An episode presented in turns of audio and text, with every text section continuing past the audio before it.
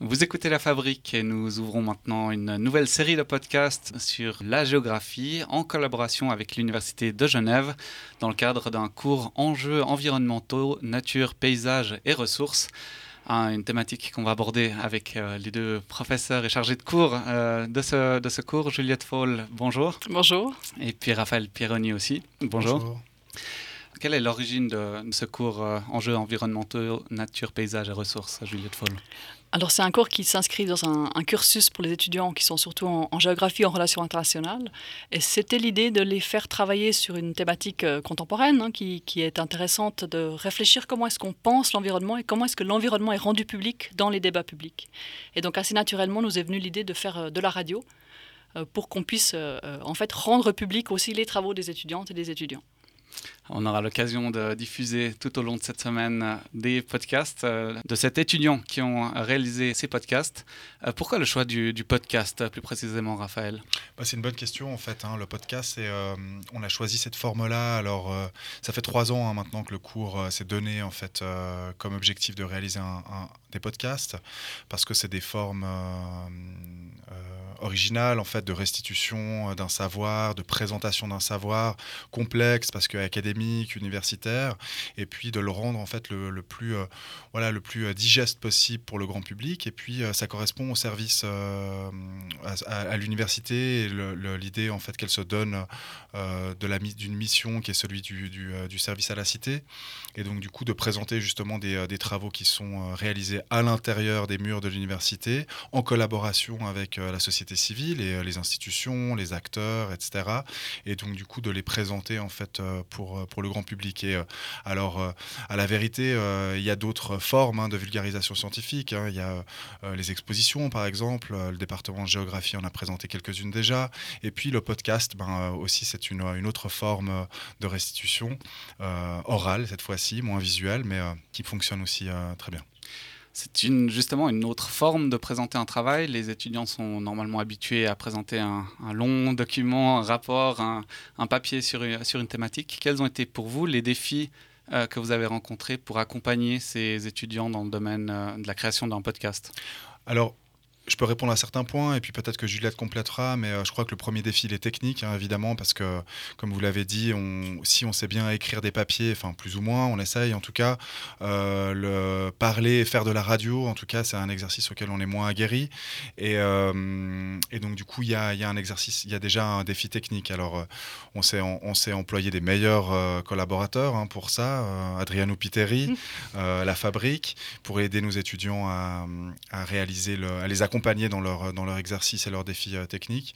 Et puis après, il y a aussi euh, euh, vraiment la pose de voix, le fait de parler à la radio, etc. C'est quand même un exercice qui n'est pas, qui est pas naturel, qui n'est pas si simple, et puis qui est codé, normé, etc. Et puis, donc là encore, en fait, il a fallu accompagner nos étudiants euh, pour, euh, pour, euh, pour la question de la restitution orale en fait hein, et la pose de voix. Donc ça, je crois que c'est deux grands défis. Il y en a peut-être d'autres. Juliette, je ne sais pas si tu veux compléter. Ben en fait, au, départ, l'idée était aussi de faire travailler des, grands effectifs sur, sur l'oral en fait.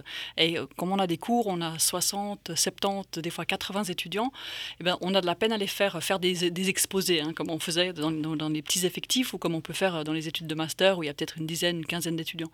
Et du coup, c'était aussi l'idée de, s'ouvrir à, ces compétences-là. Et c'est souvent euh, d'autres personnalités qui se révèlent dans l'exercice de l'oral, dans la construction d'un podcast. Euh, c'est aussi l'occasion de faire du terrain, d'aller parler à des acteurs sur le terrain, euh, avec cette idée de faire à la fois d'apprendre, parce qu'on est étudiante, on est étudiant, mais en même temps on devient producteur d'un savoir qu'on peut partager. C'est une forme innovante qui vous a permis de gagner également un prix de l'innovation pédagogique en 2017. Euh, vous voulez raconter un peu l'histoire de comment est arrivé ce prix? Bah, c'était une, jolie surprise, mais c'est vrai que c'était un cours que la, première année j'avais monté avec, euh, Karine Duplan, qui elle euh, découvrait un peu l'enseignement universitaire. Et donc euh, quand je lui ai dit, ah bah tiens, cette année on va faire des podcasts, elle a eu un peu peur de rien, puis on a appris toutes les deux ensemble. Et donc cette année j'ai eu le plaisir de travailler avec Raphaël, mais c'est un peu la même formule qui continue. Au niveau des échanges avec euh, les étudiants, est-ce que vous, avez senti une euh, différence, le fait de devoir livrer un, podcast ou une, autre, forme de, rapport que le papier? Alors clairement au début c'est un peu anxiogène, euh, mais j'ai l'impression qu'on euh, on a quand même affaire à des cordes de personnes qui ont un peu peur de rien et que lorsqu'on leur dit euh, finalement en quelques heures voici ce que vous allez faire, il y a des tutos sur YouTube, en fait vraiment ils ont absolument peur de rien puis je trouve que ça donne un très beau résultat. Donc, donc chapeau, chapeau à ces cordes de personnes qui finalement font ce qu'on leur dit mais en même temps le font vraiment très très bien avec beaucoup d'engagement. Et parmi les sujets traités, ou comment est-ce qu'ils ont été traités Est-ce que vous avez un sujet, un podcast qui vous a particulièrement marqué, que ce soit cette année ou les années précédentes? Alors cette année, on a choisi de travailler sur la, sur la crise climatique parce que c'est euh, vraiment aussi ce qui, ce qui sort de la rue, c'est vraiment un sujet d'actualité. Euh, moi, j'ai beaucoup aimé ce qui est sorti cette année. J'ai une, une, tendance particulière pour le, le premier podcast qu'on va diffuser dans, dans, le cadre de ces émissions qui est sur euh, la honte de voler parce que je trouve qu'ils ont, ils ont pris le risque aussi de vraiment jouer de, de l'instrument, de, de, la voix et de la, de la mise en scène. Mais voilà, on est très fiers de tout ce qui est, tout ce qui est sorti de ce cours.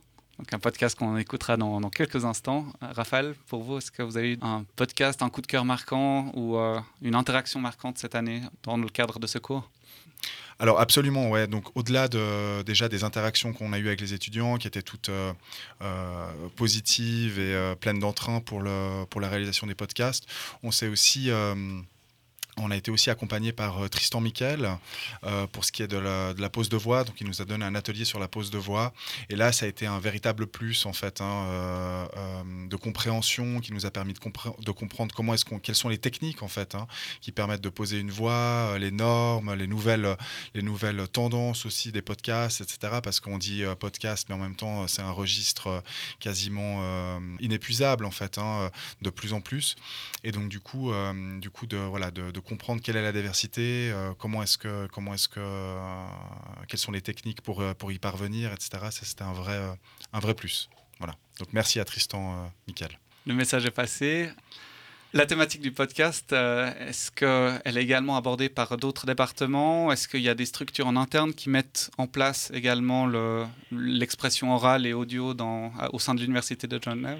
Alors effectivement, moi je travaille depuis euh, plus de 12 ans avec euh, les studios Médias Unis de l'Université de Genève, qui sont aussi un partenaire de toutes ces différentes innovations pédagogiques de la radio jusqu'à la réalisation de films documentaires. Donc c'est effectivement des, partenaires précieux et qui sont transversaux à toutes les facultés. Très bien. Merci beaucoup euh, d'être venu ici dans le studio de La Fabrique et je vous propose de plonger dans le vif du sujet avec euh, le sujet La honte de voler, un reportage ou un podcast réalisé par euh, Noémie Boya, Marion Dunant et Christine Rioya. Vous voyez ce que c'est le Flixcam Est-ce que vous connaissez le Flixcam En suédois, on dit le Flixcam. Le Flixcam, vous Ça ressemble au nom d'un meuble euh, Ikea. Le Flixcam, c'est la honte de prendre l'avion. Qui est symbole de la prise de conscience climatique de la part de la population. C'est un mot nouveau qui vient d'entrer dans le dictionnaire suédois. Depuis la fin de l'année dernière, de plus en plus de Suédois privilégient les autres moyens de transport. Selon Swedavia, qui gère les aéroports suédois, le trafic aérien a commencé à baisser sur certaines lignes intérieures et au contraire, le train, lui, commence à augmenter. La honte de voler. Premier épisode de l'émission CO2. Podcast signé Marion Dunant, Noémie Biolaz et Christine Rioja. Mesdames, Messieurs, bonjour, bienvenue à bord de votre vol GE204. Nous sommes fiers de vous accueillir pour ce tout premier vol circulaire autour de la ville de Genève. Notre temps de vol est aujourd'hui estimé à 15 minutes. Mon nom est Noémie Biolaz, je suis votre chef de cabine. Le commandant de bord, Madame Christine Riora et l'ensemble de l'équipage ont le plaisir de vous recevoir à bord de ce vol Air Geneva. Brace, brace. Mesdames, Messieurs, ici le commandant de bord Christine Rioja. Veuillez regagner vos sièges immédiatement et attacher vos ceintures de sécurité afin d'adopter la brace position. Un objet volant non identifié a été détecté aux alentours du cockpit. Il s'agirait d'un deltaplane. Afin de connaître ses intentions, nous allons tenter d'établir une communication radio avec l'engin. Vol GE1204 à l'appareil, veuillez vous identifier. Je répète, vol GE1204, veuillez vous identifier. Alors, je m'appelle Thibaut Mabu, j'ai 20 ans. Euh, je suis étudiant en première année de RI à l'Université de Genève et je suis euh, particulièrement engagé pour tout ce qui est environnement, climat, biodiversité, c'est quelque chose qui me tient à cœur. Euh, du coup j'ai décidé plutôt de m'engager de manière citoyenne, donc dans des collectifs, dans des associations. j'ai pas mal fait ces derniers temps aussi de désobéissance civile, j'ai commencé à le faire. D'où les logos Break Free Suisse, Climate Strike et Extinction Rebellion Genève inscrits sur votre deltaplane. Étant donné votre mode de transport, j'ose imaginer que vous n'utilisez plus l'avion. Mais d'où vous est venu cet engagement? Je pense notamment Greta, euh, qui a fait ça. Après, il y avait aussi pas mal de challenges. Vous avez un petit peu entendu parler sans vraiment lire d'articles précisément là-dessus, mais des gens qui avaient décidé, par exemple, d'arrêter l'avion pendant un an, ou qui avaient fait des espèces de pledges en mode euh, voilà moi j'arrête et après depuis toujours je savais que l'avion était terrible pour l'environnement mais j'avais jamais pensé à vraiment l'abandonner jusqu'à ce que je sache que d'autres personnes l'avaient fait. Que j'ai essayé d'avoir comme, euh, comme attitude pour encourager les gens autour de moi à idéalement prendre la même décision que moi, c'est plutôt de le faire par l'inspiration, par bah, voilà, la communication un petit peu positive. j'ai fait cette fameuse story sur mon compte Instagram. J'ai bien l'impression que vous faites partie des nouveaux mouvements sociaux environnementaux. J'ai entendu un groupe de chercheurs expliquer qu'ils provoquent des changements politiques, mais aussi culturels. Leurs actions permettent de concevoir de nouvelles manières de vivre au quotidien à l'intérieur d'une société. Merci commandant pour cette précision. En parlant de changement sociétal, il me semble que l'Université de Genève elle-même a changé ses politiques vis-à-vis de ses collaborateurs. Nous allons désormais faire une escale à afin d'interviewer Fabrice Calam, adjoint du rectorat.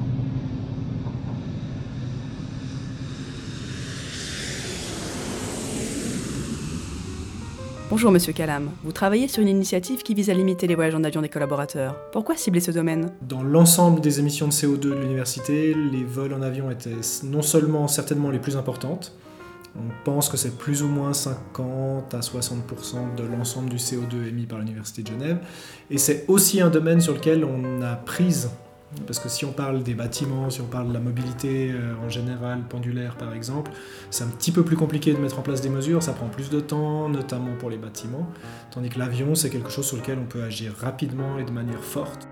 Nous avons rencontré un activiste tout à l'heure. Il utilisait les réseaux sociaux comme moyen d'expression. Et vous, quel est votre mode d'action? Donc on va axer aussi sur les réseaux sociaux à partir de là pour... Euh, surtout pour diffuser de l'information. Je crois que vraiment la base, c'est de faire connaître la réalité de ce que pèse l'aviation dans notre bilan CO2 individuel et institutionnel. Donc à partir de là, il faut qu'on communique dès qu'il y a une info qui sort. Il y a beaucoup d'études scientifiques qui sortent aussi en ce moment, donc il faut qu'on les, faut qu'on les fasse connaître. En vue de notre décollage, veuillez rattacher vos ceintures. Non, madame, non madame, asseyez-vous, asseyez-vous, l'avion décolle, vous devez rester assise. Mais non, je ne serai pas. Je vous ai entendu parler depuis tout à l'heure pourquoi on parle autant de l'avion? Alors que ça représente que 2 ou 3% des émissions globales de CO2 Madame, si vous voulez des réponses, adressez-vous plutôt à la presse. Ils sont partie responsable de l'apparition des termes dans l'actualité. En effet, selon une chercheuse britannique de renommée, les problèmes environnementaux sont construits socialement par des claims makers, comme elle les nomme. Cela peut être des groupes de pression qui vont définir, identifier un problème environnemental et l'amener sur le devant de la scène, à l'attention de la population à travers les médias. Au cours de l'histoire, on a pu observer des problèmes environnementaux plus ou moins médiatisés, qui ont eu un regain, suivi d'une baisse d'attention, alors que ceci toujours aussi présent. Non mais attendez, sérieusement, l'avion a toujours été un émetteur de CO2. Alors qui l'a mis sur le devant de la scène? Ce serait les médias du coup? Bah tiens, ce serait pas Béatrice Jequier, la célèbre journaliste de la RTS Elle est adjointe à la direction du département de l'actualité et du sport? Alors oui, ben, ils, sont apparus avec, euh, notamment avec les manifestations pour le, pour le climat euh, il y a quelques mois. C'est là où on a commencé à prendre conscience que euh, une des revendications, c'était de se dire on arrête l'avion. Mais pourquoi Pourquoi aujourd'hui spécifiquement on parle de l'avion? Alors, les sujets sont choisis, on fait de l'actualité. Hein. Donc, on a une grosse partie, je dirais la moitié des sujets qui sont vraiment à l'actu du jour, là, typiquement les, manifestations pour le, climat. Euh, et puis, une autre partie, c'est des choix éditoriaux liés à l'actualité, mais nous, on peut peut-être faire des enquêtes, mettre un focus sur certaines choses. Mais effectivement, je dirais 50-50 entre choix de l'actualité et choix euh, éditoriaux euh, plus larges. Alors le climat, bah, c'est invité petit à petit hein, avec toutes les manifestations, avec euh, des élus verts petit à petit qui, remportent des élections. Notre métier, c'est vraiment de trouver des angles. Comme je vous l'ai dit, c'est pas d'être militant, c'est de trouver des angles, de voir euh, qui est aussi, qui sont derrière ces manifestations, euh, quels sont les enjeux politiques, qu'est-ce que ça va changer concrètement dans la société. et puis ensuite, bah, au, jour le jour, c'est les rédactions en chef des rédactions radio, TV ou multimédia qui choisissent de traiter ou pas il y a eu un moment donné où on s'est dit, euh, s'il y a une manifestation pour le climat tous les samedis, on va pas forcément la traiter tous les samedis. Est-ce que je peux me permettre de vous poser une dernière question? Après, promis, je vous laisse pour la fin de votre vol. Euh, est-ce que vous pensez que les mouvements sociaux ou encore les figures climatiques ont joué un rôle dans l'émergence du boycott de l'avion? Oui, oui, je pense que ces mouvements ont besoin de figures, hein, on, en a vu. Il y en a une tête à laquelle on pense moins, c'est Dubochet, euh, en Suisse romande. Professeur Dubochet, prix Nobel. Dès qu'il a eu son prix Nobel, il s'est beaucoup investi. Il est dans toutes les manifs, on le retrouve. Et puis, il a, la crédibilité du scientifique en plus. Donc, évidemment, les mouvements sociaux ont besoin d'une figure euh, porteuse. euh. Ah, d'accord. Vous parlez aussi de Greta. Quel bel exemple quand on sait que la construction de son voilier pour traverser l'Atlantique était bien loin d'être neutre en carbone. Et puis, honnêtement, facile de s'opposer à l'avion quand on a les moyens de prendre le train. Moi, je peux seulement commencer à voyager avec les vols low cost. Alors on sait qui paye le vrai prix des taxes carbone sur les billets d'avion. Les riches, ils continueront d'aller aux Seychelles. Et moi, je ne pourrai plus faire mes week-ends à Barcelone avec EasyJet. Mesdames, Messieurs, je vous prie d'attacher vos ceintures, nous allons bientôt atterrir. Merci d'avoir voyagé à bord de Air Geneva. Tout l'équipage vous souhaite un agréable séjour. Ah, quel vol épuisant. J'ai bien envie d'un petit café. Allez, petit détour à la cafétéria.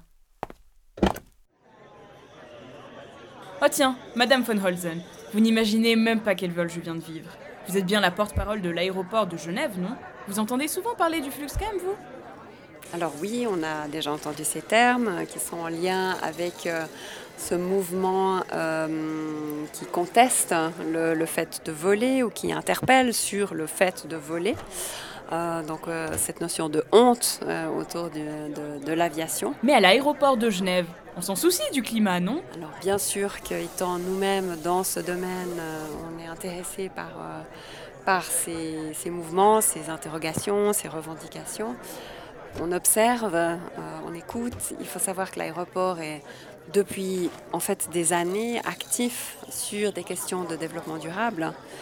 Euh, et donc euh, à anticiper en fait d'une certaine manière, dans une certaine mesure et dans la mesure des possibilités d'un aéroport, euh, ce type de discussion et de préoccupation. Donc concrètement, vous avez mis en place des politiques qui répondent aux contestations de ces mouvements sociaux. Ces temps-ci, on voit pas mal de grèves du climat, des gens qui bloquent les aéroports dans les médias. Moi, j'ai foi en les scientifiques. Ils nous trouveront des solutions durables, comme le kérosène vert. Au niveau de l'aéroport, on peut faire toute une série de choses, mais ça va être, euh, disons, l'impact de ces mesures va concerner les bâtiments, va concerner le transport sur la plateforme, va concerner l'accès à la plateforme. On encourage très fortement la mobilité douce, que ce soit au niveau des collaborateurs ou des passagers. Il y a toute une série de mesures. Par exemple, j'en cite une, le fait que lorsque vous atterrissez à Genève, vous pouvez prendre un billet avec une heure gratuite pour les TPG à la sortie de l'aéroport. Mais au niveau des compagnies aériennes, vous avez l'impression que les choses changent? Pour ce qui est du transport aérien lui-même, alors là, il faut s'adresser aux compagnies. Je pense que vous avez vu que certaines d'entre elles entreprennent des mesures. L'annonce, typiquement EasyJet, il n'y a pas très longtemps. Ok, un grand merci, Madame von Holzen. Bon, il est temps que je rentre chez moi, mon mari m'attend. Bonne soirée à vous.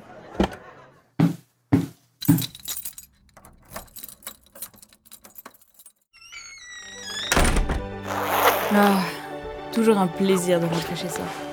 Chérie, t'es là? Tu peux un peu baisser le son de la musique, s'il te plaît? Il faut que je te résume tout ce que je viens de comprendre. En gros, l'enjeu est que nos avions émettent beaucoup trop de CO2. Et pour changer tout ça, des acteurs se saisissent de ce problème. Des partis écologistes, mais surtout des figures climatiques.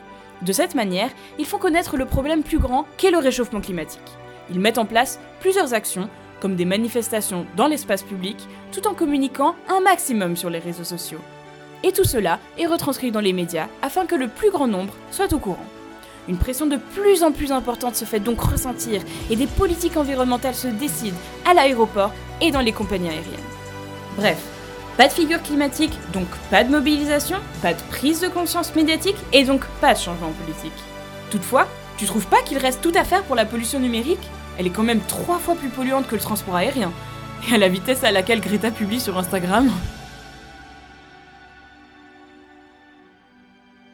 Nous vous remercions d'avoir écouté La honte de voler. Un grand merci à nos intervenants, Thibaut Mabu, Fabrice Calam, Béatrice Jequier et Madeleine Von Holten. À bientôt dans Émission CO2.